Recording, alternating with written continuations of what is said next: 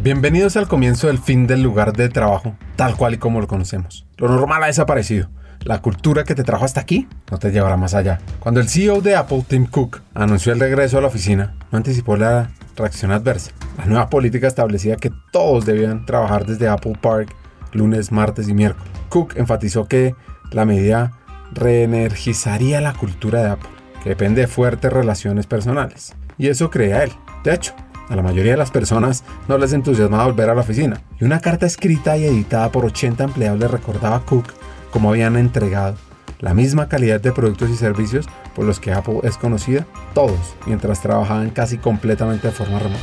Durante el último año a menudo nos sentimos no solo ignorados, sino en ocasiones activamente desoídos. Mensajes como, sabemos que muchos de ustedes están ansiosos por reconectar en persona con sus colegas en su oficina, sin ningún mensaje que reconozca que hay sentimientos directamente contradictorios entre nosotros. Se siente despectivo o invalidados. Y peor aún, los empleados pensaron que la nueva política los obligaba a elegir entre una combinación de nuestras familias, nuestro bienestar y estar empoderados para hacer mejor nuestro trabajo o ser parte de Apple.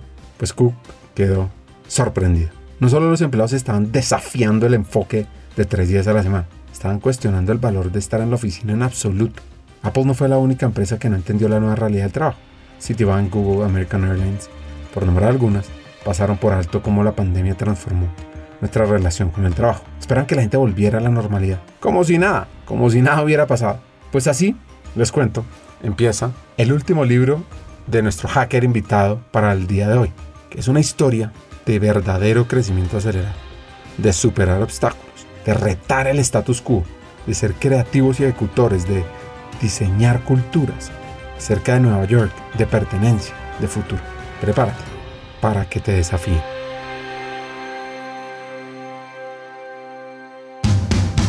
Hackers del Talento, el podcast que busca cambiar el juego por lo humano en Iberoamérica.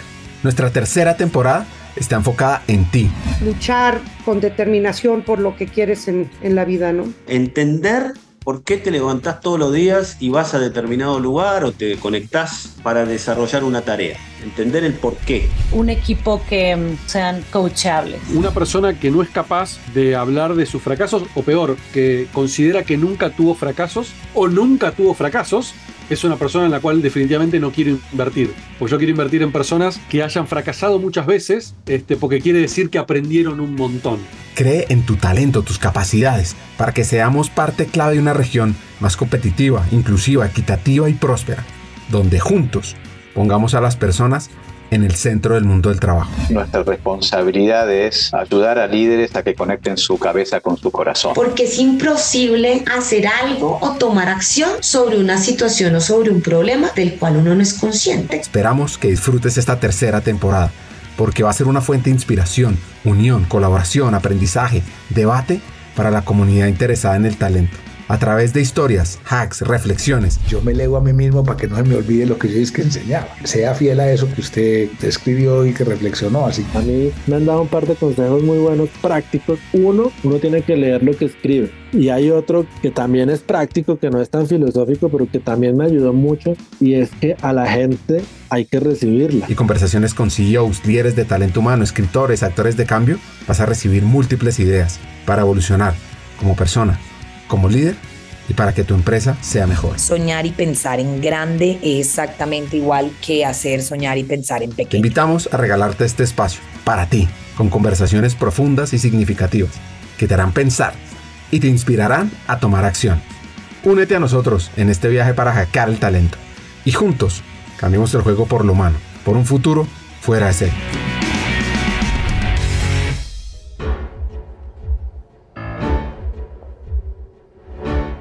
Nuestro invitado de hoy se llama Gustavo Racetti. Nació en Buenos Aires. Es fundador de Fearless Culture, autor de varios libros, como el reciente Remote Not Distant.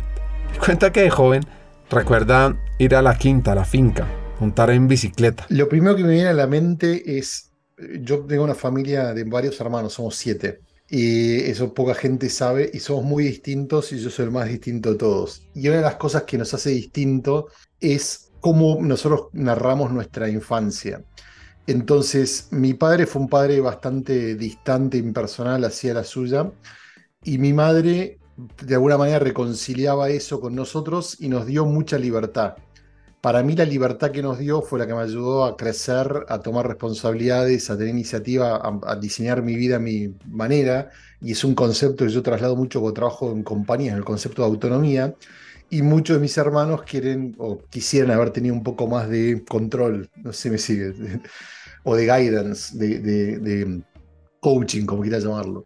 Y eso para mí es importante en el sentido de que, em, por ejemplo, en un momento dos de mis hermanas se graduaron, se fueron a un viaje a Brasil, mi madre se fue con ellos, con ellas, son dos mujeres, perdón, y yo me tuve que quedar a cargo de la casa. Tenía uno de mis hermanos que estaba enfermo, que estaba con hepatitis y una bebé de nueve meses, y mi mamá dijo, bueno, arréglense. Y era como, bueno.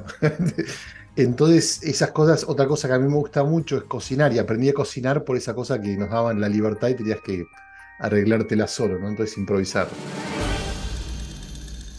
Imagina por un momento un mundo donde el arte no es solo un cuadro que está en una galería, sino un espejo de la sociedad misma. Ese es el mundo que Andy Warhol nos mostró. Su historia es la de un visionario artista que rompió las barreras del arte, llevándolo desde las tranquilas salas de los museos hasta el bullicioso torrente de la vida cotidiana. Él nació en Pittsburgh y Warhol comenzó su carrera en la publicidad.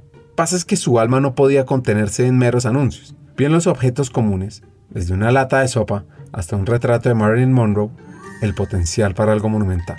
Warhol no solo pintó esas imágenes, les infundió una nueva vida, transformándolas en íconos culturales. Entonces, su arte era como un lente que amplificaba la esencia de la cultura pop, mostrándonos la belleza y el poder del ordinario. Pues te voy a seguir contando más adelante acerca de este personaje, acerca de su historia. Mientras tanto, volvamos a Gustavo. En la adolescencia, él viajaba mucho, era muy curioso, se hacía grandes preguntas, estudiando filosofía y también dibujando. No lo sé, creo que también yo dibujaba mucho en ese momento, creo que, que de alguna manera todos procesamos las adaptaciones y los cambios y las crisis de distintas maneras.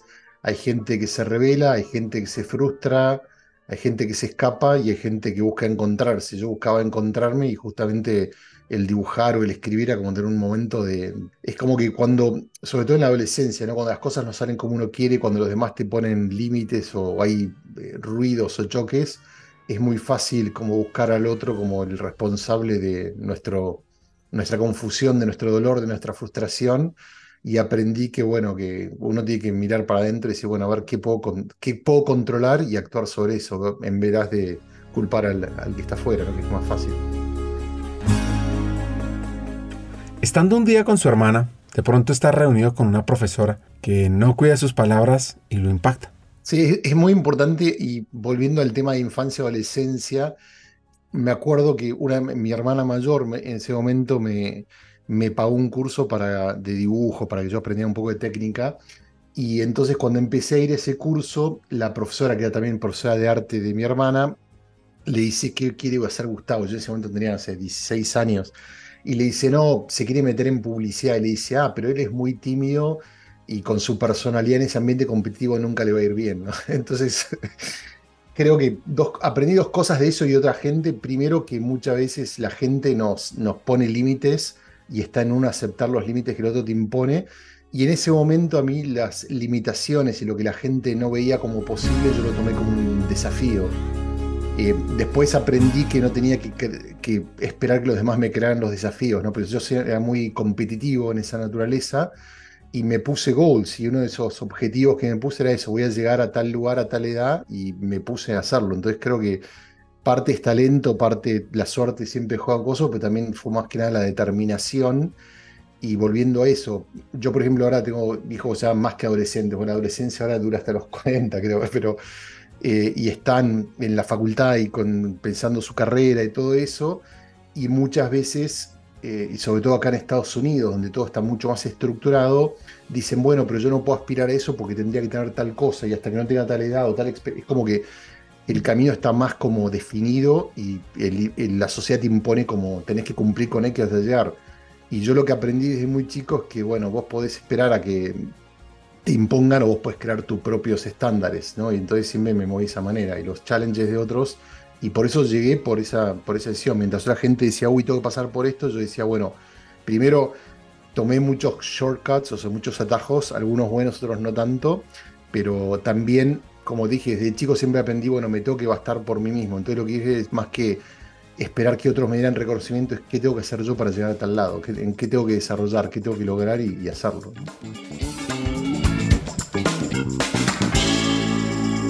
La seguridad psicológica. Este concepto de que tanto hablamos, pues es esencial en la psicología positiva. Es el sustrato fértil en el cual las semillas del bienestar y la eficacia personal y colectiva germinan y florecen. Imaginémoslo como un santuario interior, donde cada individuo siente la libertad y la confianza para expresarse sin temor a la crítica, al rechazo. Un espacio donde la vulnerabilidad se convierte en un puente hacia el entendimiento y la innovación, no en un precipicio hacia el miedo o la inseguridad. Y en este refugio mental y emocional, cada persona es capaz de mostrar su autenticidad, explorar sus capacidades, experimentar con nuevas ideas, sabiendo que está respaldada por un entorno que valora la apertura y la honestidad sobre la perfección y el juicio. Pues muy rápidamente, Racetti comienza a crecer en el mundo de la publicidad, cuya escalera laboral es larga para llegar a buenas posiciones usualmente. Y digo esto porque él iba como un cohete. Básicamente la situación es, y de vuelta, yo, mi persona es medio rara, porque por un lado soy una persona así tímida, pero por otro he aprendido que me puedo parar en una conferencia delante de 3.000 personas y hablar sin temblar, no sé, digo, digo, temblar mi voz, pero no, no la emoción, es como que me siento como pez en el agua. Entonces es una dualidad y, de, y, aprendí, creo que siempre a tomar riesgos y como te decía, nunca estuve en el qué va a decir el otro, o sea, es como que este tema de, reflexión aprendí a no dejar que la opinión del otro me limitara, entonces no estaba buscando aprobación. Y una anécdota eh, en este cambio, de vuelta, en ese momento una compañía que era el número uno de Argentina y te diría de Latinoamérica, que era IPF, que era la petrolera, estaba en un proceso de privatización y trajeron a un CEO que había manejado grandes corporaciones, consultora, todo, y yo terminé en muchas situaciones hablando par a par con el CEO de esa compañía global, tenía 22 años, no sé qué, y a 23 y eso me ayudó a, justamente a madurar, y era como que eh, había momentos en que todo el mundo, esta persona era muy, obviamente, eh, ¿cómo se llama? Eh, muy segura, muy así, bajaba línea, y todo el mundo era como que estaba, había consultores de McKinsey, la agencia, un montón de gente, gente de la compañía, o sea, reuniones y todo el mundo como que bajaba la cabeza cuando el tipo te bajaba línea. Y yo de repente me paraba y le decía, bueno, pero pensaste en esto, que mi jefe me miraba y decía, te vamos a echar, callate. Y yo, digo, eh, con respeto y todo, pero aprendí que si tenía una opinión y si no estaba de acuerdo con algo, mi rol era decirle al líder, bueno, estás pensando en esta otra perspectiva. Y correr ese riesgo me ayudó a que de repente ganara el respeto de gente que por ahí tenía mucha más experiencia, pero veía, bueno, hay honestidad de mi lado, que es lo que los líderes buscan. Generalmente los líderes eh, no escuchan cosas porque la gente le dice todo lo que quieren escuchar. Entonces, bueno, ahora, por ejemplo, trabajo mucho en seguridad psicológica, trabajo en este tipo de cosas con, como consultor con compañías, y mucho lo que veo es que la gente espera que el líder les dé permiso en vez de entender, bueno, en la vida eh, vos también tenés que correr riesgos. Y si querés que te vaya bien, tenés que correr el riesgo y si no, tenés que seguir el camino de todo el mundo, ¿no? Correr riesgos, decir las cosas, ser honesto, le sirvió. ¿Cómo fue ese proceso de crecimiento acelerado? Y atención a las situaciones que vivía y a la visión del jefe. Y bueno, es lo que desencadenó. Sí, la verdad que yo lo sentí siempre como adrenalina, no veía el riesgo, no veía, fue como, viste, muy satisfactorio, mucho crecimiento, mucho. Tuve la posibilidad de trabajar con muchísimas compañías, de estar en medio de la cocina donde estaban los líderes de compañías globales tomando decisiones, entonces viajar al exterior, eso me, me, abrió mucho la cabeza, ¿no? Entonces como que sentía que no había límites. Eh, me moví de un lado al otro eh, y, después terminé teniendo una compañía. O sea, me acuerdo en ese momento estaba trabajando, que nadie se ofenda, para McCann Erickson en Argentina y para la región tenía una posición muy importante y empezamos a desarrollar todas las áreas de comunicación y, entre ellas la parte de Internet. Estoy hablando hace mucho tiempo, para que te des una idea. En ese momento ayudamos a General Motors a vender en Argentina el primer auto por Internet, a ese nivel, ¿no? O sea, eh, a un cliente eh, que era fabricaba empanadas, o sea, y pizzas en Argentina, que era el Noble República, una cadena enorme, le, lo ayudamos a empezar a, armar su estrategia de e-commerce. En ese momento eh, el, concepto era quién va a comprar comida por internet, para que te des cuenta de lo que estamos hablando y lo avanzado que era. Pero yo siempre estaba mirando, bueno, lo que viene. Y en un momento el director global el de, de, de Macan me dice que yo no tenía ni idea que Internet nunca iba a crecer, que el e-commerce iba a ser solamente una parte minoritaria del negocio y que la publicidad iba a ser siempre siendo televisión, que el resto no iba a pasar nada. Entonces yo dije, llegué frustrado a mi casa, en ese momento tenía mi primer hijo, tenía seis meses, y le digo a mi mujer, entonces mi mujer me dice, bueno, mira, tenés dos alternativas, o te adaptás o haces algo al respecto. Renuncié y armé mi, mi empresa, y armé una empresa de consultoría de Internet y mm, de marketing interactivo, como se llamaba en ese momento, lo que fuera. Al poco tiempo tenía tres consultoras globales que querían comprar mi firma. Una de ellas era Macan, de New York, que vinieron y, y les dije, miren, si ustedes no la vieron en su momento, es como que por qué van a ser el socio, ¿no? Y después tuve otra empresa que no voy a nombrar el nombre, pero una consultora de business eh, global muy grande que todavía existe y quisieron comprarme la firma y el concepto que ellos me dijeron es que queremos que vos la lideres y te vamos a hacer cargo de toda la región de Latinoamérica, pero queremos que despidas a tus socios porque entonces ponemos otra gente clave que ya tenemos. Y eché al señor de nuestra oficina directamente, o sea, ¿entendés? Entonces de vuelta es como que son esas experiencias que te marcan en que tenés que tomar una decisión de qué haces, haces lo que es bueno para vos o sos consistente con tu visión de largo plazo a pesar de que tenés que eh, hacer sacrificios económicos y de tiempo, lo que sea en el medio. Entonces, bueno. Entonces creo que todas esas cosas que ahora me están viniendo a la cabeza de anécdotas van como marcando un poco lo, el estilo de lo que hago hoy, ¿no? De alguna manera. Pues la decisión de salir de Argentina, o más bien la gota que derramó el vaso, fue el famoso corralito. Ese momento en el que se cierra y se congela la economía del país del sur de América. Y lo lleva a salir a aprovechar una oportunidad para potenciar una agencia en Puerto Rico uno se imagina una isla pequeña, una economía no tan grande. Mm, vamos a ver si eso es cierto. Y si era buena esa conexión.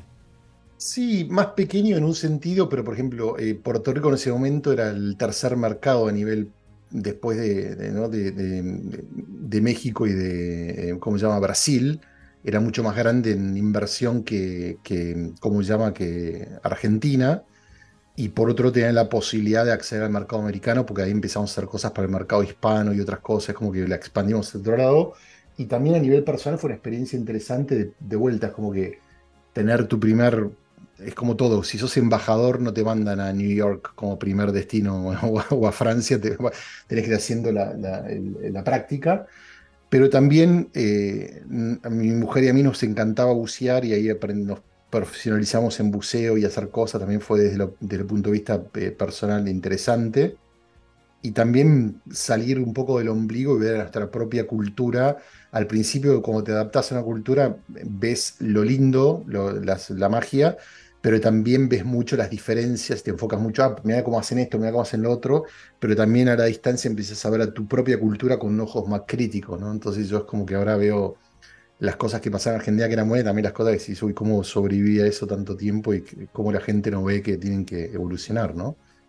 Ser argentino a tu punto es muy creativo, pero también eh, es muy eh, de juzgar a otra gente que es distinta, se creen que tienen aire de superioridad, eh, llegan a muchas conclusiones que están basadas en creencias, en emociones, pero no tienen ningún tipo de soporte con, con información y por eso el país es tan caótico porque es como que la gente, todo el mundo opina, todo el mundo tiene una, pero no tienen fundamentos, como que se la sacan de, del bolsillo, ¿no? Cosa que si están escuchando acá alguna gente se la toma ofendido, pero yo lo digo públicamente sin crítica, es una observación.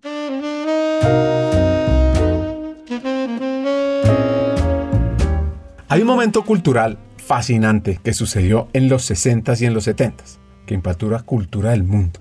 Imagínense que en Nueva York que es en ese momento una metrópoli hirviendo de sueños, de realidades, hay una eclosión cultural en el siglo XX, que surge como una sinfonía urbana, ricas matices humanos, artísticos. Y acá se encuentran los grandes rascacielos capturando los ecos de una época dorada. Visualicen, traten, si se atreven, el ambiente cargado de los años 50 y 60. Cada esquina, cada rincón bohemio, en los clubes de jazz, donde el humo dibujaba figuras en el aire, había una revolución el jazz, con su ritmo irregular y la libertad descarada, latía como el corazón de la ciudad. Leyendas como Miles Davis, como Coltrane, en santuarios como el Village Vanguard, tocaban saxofón, trompeta, tejiendo como un idioma nuevo, uno que hablaba de rebelión y ruptura en lo establecido.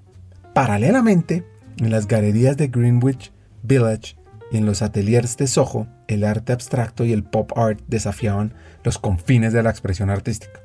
Pollock con su danza de colores, Warhol con sus icónicas latas, reinventaban el concepto de arte, tratando nuestra comprensión de lo mundano. Y es que no era solo jazz y arte visual. Broadway, los musicales como West Side Story, combinaban la danza clásica con melodías contemporáneas, narrando historias de amor, de conflicto en el asfalto neoyorquino. Era la era de Bernstein, de Sondheim, creadores que con cada melodía y cada palabra plasmaban las historias de esta urbe incansable. Y por el lado literario, en este laberinto de concreto y de sueños, aparecían autores como Truman Capote, como Salinger, que exploraban los rincones más escondidos del alma humana. Sus obras como A Sangre Fía y El Guardián en el Centeno reflejaban una sociedad en plena metamorfosis.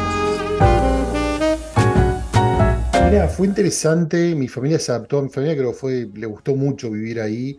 Nosotros vivíamos obviamente en las afueras porque poca gente vive en la ciudad, trabajas en la ciudad, pero es como que la ciudad te consume, o sea, parece eh, en todo sentido, puede estar comprimido, pero eh, fue muy lindo, aprendí mucho, fue muy competitivo. Eh, cosas interesantes para que una idea de, cuando yo en Argentina y en Porteco me decían, y tú lo ves ahora que yo hablo muy rápido, ¿no? Cuando llegué a New York me decían que hablaba muy despacio.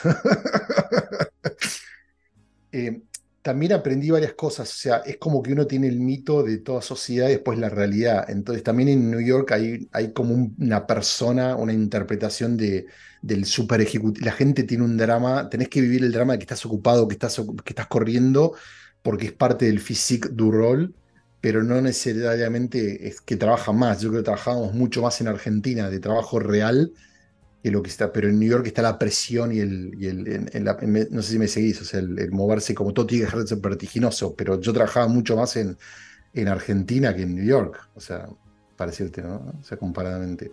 Fue interesante, fue muy competitivo, tenés que aprender, eh, hay mucho más proceso, mucho más política, mucho más rigidez, mucho más cosas que hubo que también tuve que, ponerme en ese sentido, ¿no? De mucho más limitaciones, o sea, mucha más plata, pero también más riesgo y más control, o sea, como que, nada, fue una, fue una experiencia muy interesante.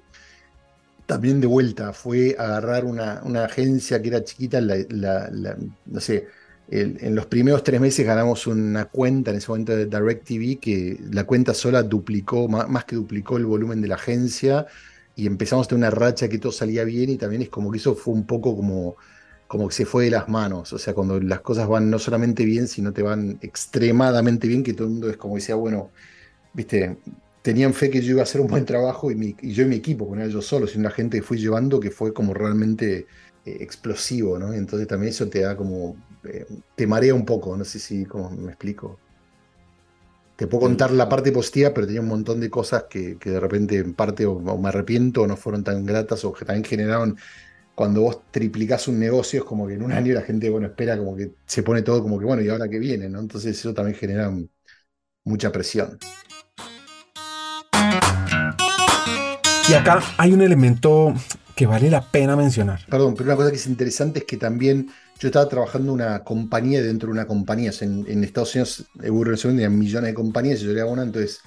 Y eso también genera que de repente el CEO global que estaba en Norteamérica, viste, uy, qué bueno que están haciendo, te pone acá, pero también empezó a generar que un montón de gente interna empezó a tener resentimiento y a, y a boicotear. Entonces, como que también trajo mucha negatividad.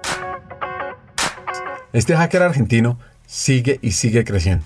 Eso sí, decide ir a la otra costa. Mira, seguí cambiando, me fui a vivir eh, a LA, estuve dos años o menos, me ofreció una oportunidad, era una agencia que tenía un montón de potencial, eh, le ayudé a desarrollar todo su negocio digital, eh, en ese momento social media todavía estaba ahí como verde, generar varias grandes, ganar clientes, profesionalizarse, un montón de cosas en la parte estratégica, comunicaciones integradas, un montón de áreas que era lo que me desarrollaba, pero de repente tenía, no estaba bien con la cultura de la compañía y entonces eh, tomar otra oportunidad que fue la que me trajo a Chicago. El CEO de esa otra compañía valuando todo lo que yo había traído, hasta me, me empezó como a tratar de convencer desde plata, desde esto, todo, acciones. Y en un momento hasta me dijo, me, me salgo de la compañía y vos la manejás como querés, a ese nivel. Y, si bien eso suena como gratificante para una persona en mi edad y mi experiencia, eso es un, semáforo rojo, ¿no? Como alguien te da, cuando alguien está dispuesto a dar demasiado es que de repente, primero no van a cumplir su promesa y segundo te habla de desesperación. Entonces como que, viste, la gente tiene que tomar decisiones por convicción y no por ultimátum o por, viste... Entonces, bueno, vine a trabajar a Leo Burnett acá a Chicago tenía expectativas, eh, obviamente Leo Burnett es uno de los grandes nombres tradicionales, con todo el respeto que yo, muy buen lugar, pero a nivel cultural fue como un totalmente, me sentía como pez en la arena, en el agua, y, me generó un montón de cosas, también había, sin entrar en detalles, como promesas y, realidades que había un gap muy grande y mi ambición, mi velocidad, mi estilo no, no cuajaba. También tomé malas decisiones yo es como que eso también lo aprendí a nivel cultural, que a veces uno trata de imponer su estilo de liderazgo a una cultura sin entender cómo buscar el equilibrio. Obviamente, si tú como líder te adaptas todo el tiempo a la cultura, la cultura no crece, pero si también quieres cambiar la cultura muy grande, la cultura no cambia, sobre todo cuando era una cultura dentro de una cultura más grande de Leo Burnett global que decía una cosa y hacía otra, o sea, no, no una cultura que cambiaba, ¿no? Sin ofender a nadie, pero eh, yo siempre digo que las compañías tienen que matar a, sus héroes, ¿no? Y cuando digo matar, no digo matar a nadie físicamente. Jacques Lacan, el psicoanalista francés, decía que para crecer uno tiene que matar al padre. Y la gente pensó que había que asesinarlo. En realidad lo que dice es que matar el impacto de tu padre internamente. Y Leo Burnett sigue adorando al señor Leo Burnett, que se murió hace años con la publicidad de otra cosa. Entonces, como que esa cosa de no. no yo siempre digo, tenés que vaciar tu taza para, hacer, para abrir lugar para nuevos conocimientos, ¿no? Y si no vacías el contenido no puedes crecer. Para crecer hay que matar el impacto de tu padre, dejar esas bases y renovar para evolucionar. Interesante hack. Pues Gustavo la estaba rompiendo en el mundo de la publicidad, en el gran sueño americano. Liderada desde Chicago, una de las grandes firmas de publicidad del mundo. Y no saben lo que pasó. Mira, te puedo contar la historia perfecta oficial, te puedo contar la, realidad y es por ahí lo más interesante. La realidad, por favor. En la, vida, en la vida las cosas no pasan como en las películas o los libros secuencialmente, son una serie de cosas.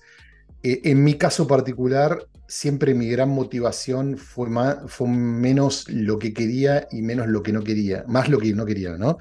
Entonces la frustración siempre actuó como, un, como algo que, que disparaba cosas la verdad es que, y esto mi mujer me lo requirió muchas veces, mi nivel de frustración fue cada vez más rápido, ¿no? Es como que yo llegaba a un lugar y acostumbrado a las cosas como se habían ido, yo siempre me acostumbré a tener mucha libertad, mucha autonomía y a generar impactos muy rápidos, ¿no?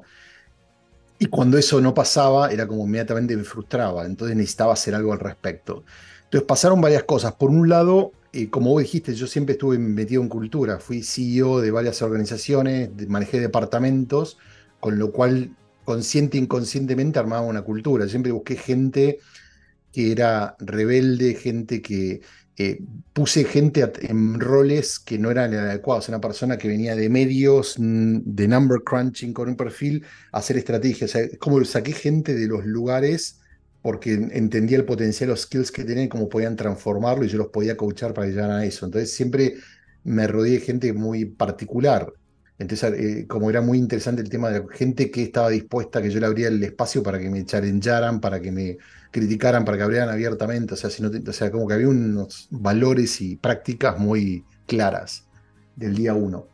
Entonces, eso fue una cosa. Después, yo acá en Chicago me empecé a meter mucho en el área de innovación, que siempre había trabajado, pero es como que acá en Estados Unidos de vuelta en Argentina, incluso en Puerto Rico, la innovación es como parte de marketing. Está todo, acá es como que o trabajas en televisión o trabajas en radio, está todo como muy compartimentalizado. Y dentro del Burnett la innovación era como una división. Y yo ya como diciendo, bueno, ¿por qué si yo quiero que mi equipo innove, tengo que meter un área de innovación en vez de innovar desde adentro? Entonces empecé a cambiar mucho, eh, por ejemplo, la forma de trabajar de la compañía. Eh, metimos en ese momento de vuelta Slack no te digo porque suena feo esto, pero creo que fuimos la primera agencia de Estados Unidos en usar Slack, para que te des una idea, ¿no? Sí. y así mil cosas. Entonces empezamos a, a, meter principios de self-organization, de holocracy, de, agilidad, un montón de cosas para la agencia, no para nuestros clientes. Cómo tomamos decisiones, cómo descentralizamos presupuestos, un montón de cosas experimentales, porque a mí me empezó a picar eso. Era como decir, bueno, si no puedo aplicar innovación clientes en producto, le voy a aplicar de cómo trabajamos.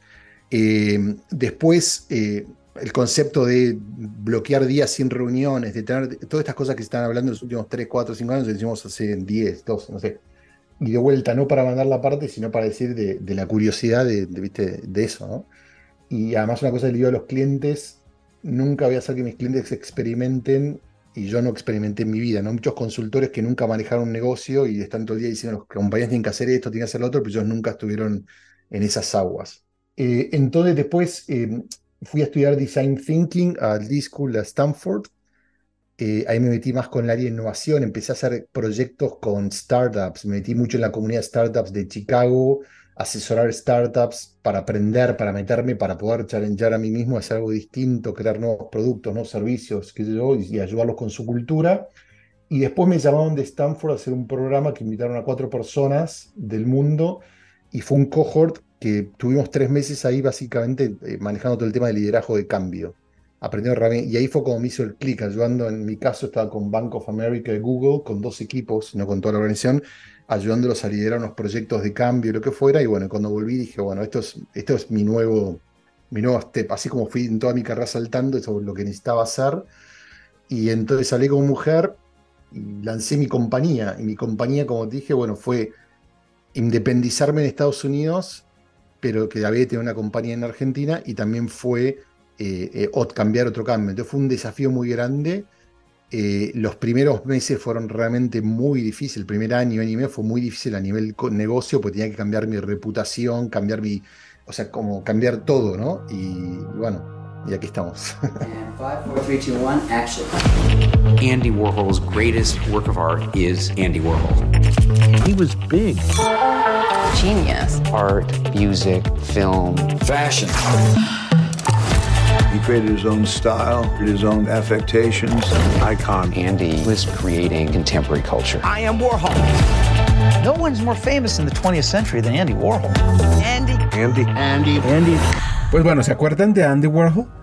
La Factory, que era su legendario estudio, era como el lugar de creatividad.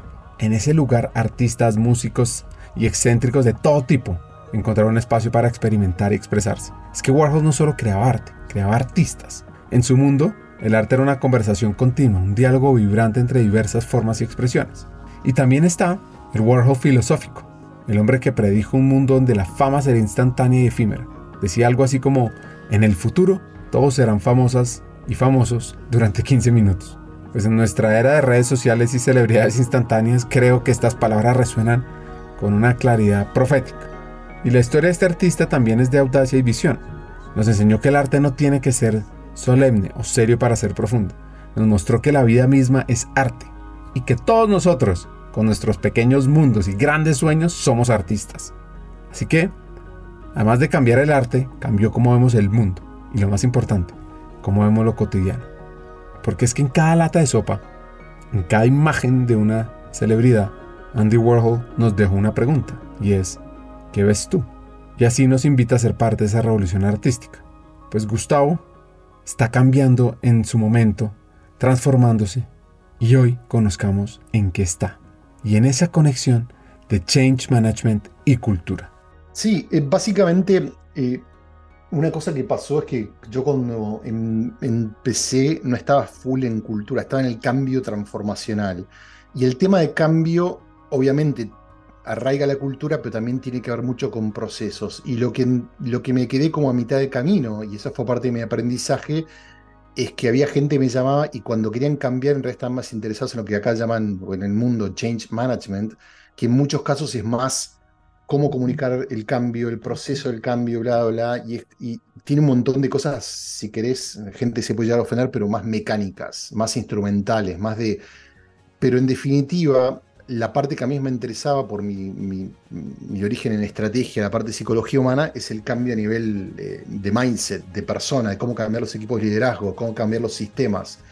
Entonces, yo siempre detesté los modelos porque siento que los modelos a veces te meten en una caja, pero sentí la necesidad de que tenía que crear un modelo. Como todo el mundo decía, bueno, ¿y cuál es tu framework? ¿Cuál es tu modelo? Acá en Estados Unidos quieren, o sea, yo soy muy ad hoc y querían algo. Entonces ahí, después de golpear la cabeza contra la pared, dije, bueno, voy a bite the bullet, como dicen acá, tragar la píldora y voy a crear un modelo que se llama el Culture Design Canvas. Entonces, inspirado un poco en lo que Alex Osterwalder creó, que es el Business Model Canvas, que es una herramienta para poder mapear eh, el negocio, el, modelo de negocio de una compañía, ya sea actual o futuro, hice lo mismo para cultura, porque que no había nadie que estuviera haciendo eso en cultura. Todo el mundo hablaba de cultura, pero a la larga era valores o propósito y ya está. Es como que el concepto de cultura y todavía sigue siendo muy vago. Entonces dije, bueno, ¿qué pasa si lo podemos estructurar? Entonces creé esta herramienta que primero empezó como un prototipo, como una herramienta para llenar, pero con el tiempo la fui desarrollando, fui creando un montón de herramientas para cada cuadrante, fui creando una teoría, un proceso, bla, bla, y usándola con equipos, con compañías chicas, grandes, startups, lo que fuera, y ahora se ha transformado en un modelo que hay un montón de gente que está usando. Tenemos por nuestras cuentas, entre los equipos que se certificaron o estudiaron, más compañías que yo, mínimo de dar más de medio millón de personas a nivel mundial que lo está usando. Entonces empezamos a hacer un entrenamiento con mi equipo para entrenar gente en usar la herramienta, que es más que una herramienta, es un proceso de diseño cultural. Eh, empecé a como a meterme en el concepto de que hay que oficializar eh, el diseño cultural como una práctica. Muy poca gente lo estaba haciendo.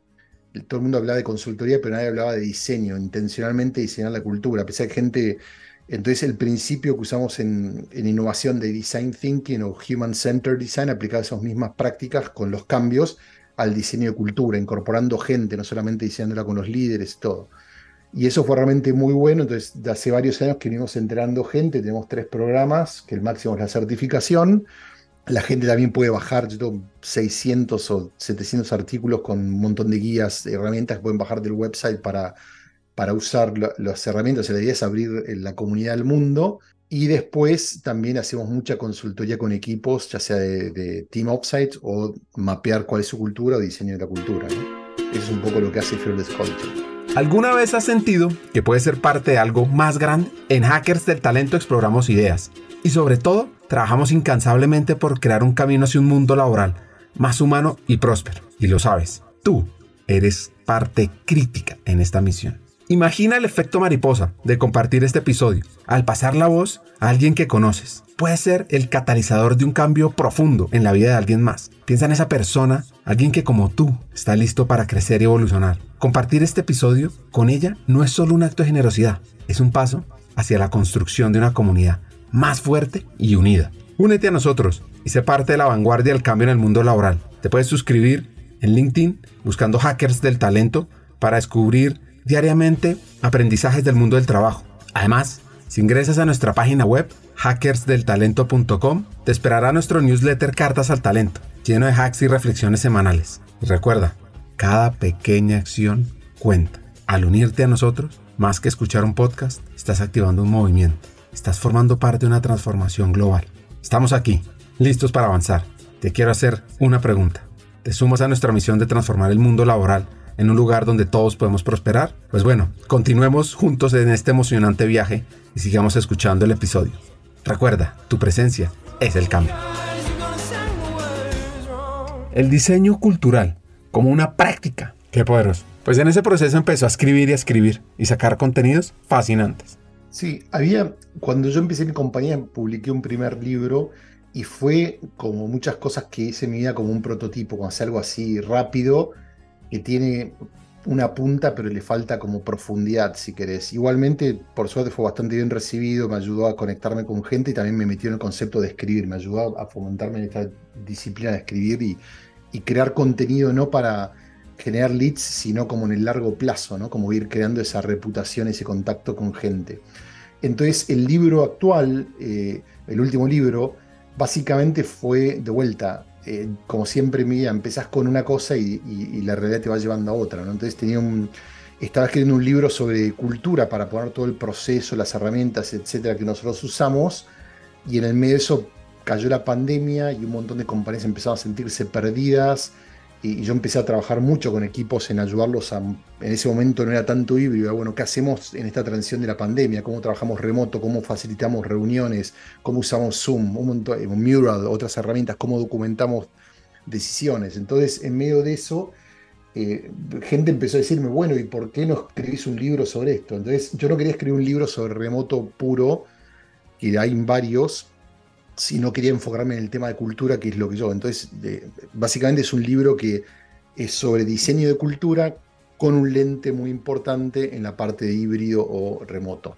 Entonces, pasó el otro día que había una persona que decía, ah, compré este libro y yo quería manejar un negocio remoto y el libro este no dice nada, no, porque no es un libro para manejar un Airbnb en tu casa, nada que ver que es un libro para compañías, ya sea chicas, grandes o medianas, que quieren mejorar su cultura y obviamente tiene principios de cuáles son los modelos de híbrido que tienen que, que considerar, cómo tomar decisiones eh, eh, y otros, mo- cómo manejar al, al equipo integrado, cada cuánto juntarlo. O sea, es una buena combinación para compañías que trabajen ya sea full remote, en el medio o que en, el- en la oficina. ¿no? ¿Qué significa resetear y resetear una cultura? El concepto resetear, para que no- eh, es como, de vuelta, cuando un software o un electrónico no está andando perfecto, no digo que está andando mal, a veces uno hace un reboot o un reset para que se instale, upgrade el sistema o para que las cosas se acomoden y todo vuelva a funcionar, ¿no? Entonces, desde el punto de vista cultural, cuando hablamos de resetear es hubieron grandes cambios, o sea, no podemos decir la pandemia fue, fue una cosa que va a pasar a la historia como un cambio realmente eh, importantísimo en la forma en que como no solamente cultura de compañías o de equipos, sino cultura a nivel global, la gente salió a la calle a- o a los balcones a cantar mientras estaban encerrados en España, o sea, generó un cambio muy grande y no podemos tomar decisiones sobre cómo va a ser el futuro sin considerar ese impacto. Entonces la invitación es que las compañías puedan pensar antes de la pandemia cómo estaba funcionando mi cultura, qué funcionaba, qué no. Durante la pandemia, qué pasó, qué cosas hicimos bien, qué cosas hicimos mal, qué aprendimos, qué cosas reemplazamos para poder entonces pasar a diseñar el futuro eh, eh, estado. Muchas empresas, porque son muy rápidos en saltar a la acción, están tomando decisiones y nunca se tomaron el tiempo de hacer esta reflexión profunda. ¿Cuál es el mejor modelo? Y sobre todo, ¿cómo generar el sentido de pertenencia en la cultura de una empresa, de una compañía híbrida? El punto importante es, primero, eh, yendo al concepto de lo que estás, o, a la información que estás hablando de Zoom, ¿no? Yo creo que la gente, la forma en que las noticias se comunican, obviamente son para vender. Eh, cuando la gente dice, "Ah, Zoom está mandando a los empleados a la oficina, no, Zoom adoptó un modelo híbrido que le está diciendo a la gente que tiene la posibilidad de trabajar en la oficina part-time, eh, le está diciendo a la gente que vive dentro de cierta distancia que puede volver a la oficina. O sea, no está diciendo que todos los empleados vuelven, no está diciendo full-time oficina. Entonces, eso es el modelo híbrido, un mix. Hay varias variaciones. Hay modelos que están rígidos, que son los menos funcionales, pero es el más cómodo de tres días, dos días. Pero no es que está diciendo todo el mundo vuelve a la oficina como está, como Elon Musk o otras compañías hicieron. ¿no? Entonces, eso es importante clarificar. Eh, yendo a la segunda parte de tu pregunta, el concepto de pertenencia es clave. O sea, desde que el hombre es hombre y las mujeres son mujeres, bueno, para la, sociedad, el ser humano aprendió que la mejor forma de sobrevivir es en una tribu.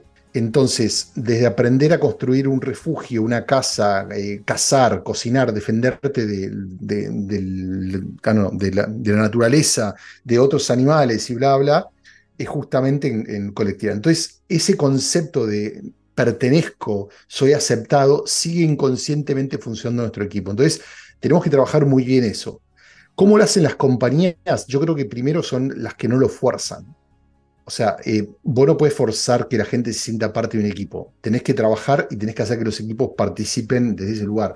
Hay un, hay un ejemplo que me viene a la cabeza que a veces tu equipo trabaja distribuido, entonces la gente vive en distintos lugares. Entonces, por ejemplo, eh, GoTo, que es la empresa que creó el software eh, GoToMeetings, eh, entre otros tantos, organiza eventos de comunidad donde la gente trabaja en un foodbank, van a servir comida a gente con carencias y de repente te juntas tú y yo que vivimos en una ciudad parecida, a pesar que tú trabajes en marketing y yo trabaje en tecnología, no tenemos nada que ver, pero alrededor de este evento. Entonces sentimos que estamos contribuyendo a una causa que nos importa, trabajamos para la misma compañía, en distintas áreas nos conocemos eso genera una sensación de pertenencia. Por ejemplo, ¿no? Slack hace eh, eventos que juntan a los equipos, se los llevan a almorzar, o sea, se juntan el equipo de marketing una vez por cada trimestre y lo que hacen es simplemente vamos a comer. Eh, GitLab, que es una empresa que trabaja full, fully remote desde hace un montón de tiempo, juntan a los empleados una vez por año, a veces dos, y hacen un evento que es un team upside de toda la compañía, los viajan de todos lados y se dedican a socializar, a conocerse, a aprender prácticas. Trabajan mucho el vínculo humano, porque si vos te conoces bien, como estamos teniendo esta conversación, nos conocemos bien, vas a tener un nivel de confianza mucho más grande con ese individuo que si no. Uno de los puntos que me ha llevado a reflexionar sobre el futuro del talento humano, sobre las áreas, con tanta nueva tecnología como la inteligencia artificial hay detrás, que te automatiza todo, es una tendencia hacia descentralizar. Y eso lo comparte también el autor de Remote Not Distant. Me leíste la cabeza, yo creo que eh, en muchas áreas todavía maneja la parte de talento centralizada y de la misma manera que las compañías están evolucionando, que es más fácil que los los, eh, los derechos o rights de, de, toma de decisiones tienen que pasarse a la gente que está más cerca del problema. Lo mismo con el talento. Si tú tienes gente en compañías de miles de empleados y las que están tomando decisiones están alejados de la realidad, no van a ayudar a tomar las decisiones correctas, pero por todo el proceso lleva mucho tiempo. Entonces eh, hay que descentralizar eso Parte es insertar gente de talento con, como una función dentro de los equipos y parte es capacitar más a los líderes para que tomen. Yo creo que HR o Human Resources o recursos humanos o capital humano, como lo llamen, al ser tan expertos, también han eh, handicapped, no sé cómo sea en español, o sea, como le han, han eh, debilitado o lastimado las habilidades de los líderes de mejorar esas habilidades. O sea, es el problema de la especialización en todas las áreas, ¿no? Cuando tú dependes que de tecnología es el que te hace upgrade del software, que hace todo por ti, lo que estás haciendo es que los empleados sean más tontos en manejo de tecnología y, el departamento de tecnología es cada vez más, eh, ¿cómo se llama?, fuerte. Entonces creo que usando esa metáfora, la invitación es cómo podemos hacer que por ahí los equipos, los expertos de talento, por ahí también se transformen más en coaches que forman gente en vez de ser los que manejan el proceso y toman las decisiones. Retar el status quo es una tarea esencial y a menudo desafiante para cualquier líder de talento. En un mundo que cambia rápidamente, donde las innovaciones disruptivas y las nuevas formas de pensar son la norma, los líderes en el ámbito de talento humano tienen la responsabilidad única de ser catalizadores del cambio. Estos líderes no solo deben reconocer y adaptarse a las tendencias emergentes, sino desafiar activamente las prácticas anticuadas, las mentalidades obsoletas. Al cuestionar las normas establecidas y promover una cultura de aprendizaje continua y adaptabilidad, pues impulsan organizaciones hacia un futuro más inclusivo, más dinámico, más competitivo. Al retar el status quo, los líderes de talento no solo fomentan la innovación, la creatividad en sus equipos, sino también contribuyen al desarrollo de una fuerza laboral resiliente y preparada para un entorno empresarial en constante evolución. Entonces, en última instancia, retar el status quo es un acto de visión, de coraje, para transformar las organizaciones y posicionarlas para el éxito en el panorama global. Pues bueno, para ir cerrando el episodio, qué mejor que un par de consejos de este argentino y creativo. Voy a pensar, voy a empezar de atrás para adelante, ¿no? O sea, consejo yo de la gente es el día que estemos, digamos, en nuestro último día del mundo y mires para atrás, la única persona responsable por lo que dejaste de hacer eres tú, ¿no?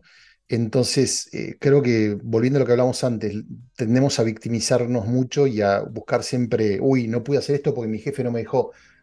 Es como que, así como mi mujer me dijo, bueno, tenés dos alternativas, o haces algo al respecto, te adaptas a la situación. Entonces, creo que ese es el gran consejo, es cuando te encuentres en una situación en la que no estés de acuerdo, vas a tener que adaptarte y aguantarte las consecuencias o vas a tener que hacer algo, pero nunca culpar a otro por lo que tú no estás haciendo.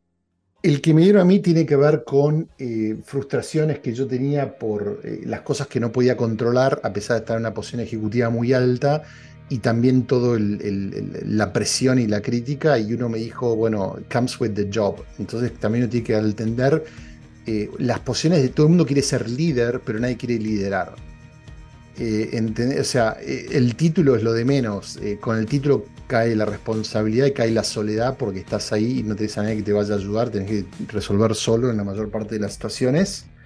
O, o aunque tengas consejo o ayuda de gente, siempre la última palabra va por ti. Entonces creo que eh, si la gente quiere ser un líder, no importa si es líder de dos personas o líder de sí mismo, un equipo chico o una compañía, tiene que aceptar que es un trabajo que requiere riesgos, que es lo único excepto confortable. Si uno quiere ser líder pensando que va a tener poder, va a ganar mucha plata y va a tener, va a hacer lo que quiera, entonces se equivocó del concepto. Y mucha gente piensa que liderar es eso, que es comodidad, pero al contrario, es mucho más incómodo que es mucho más cómodo seguir siendo un, un team member.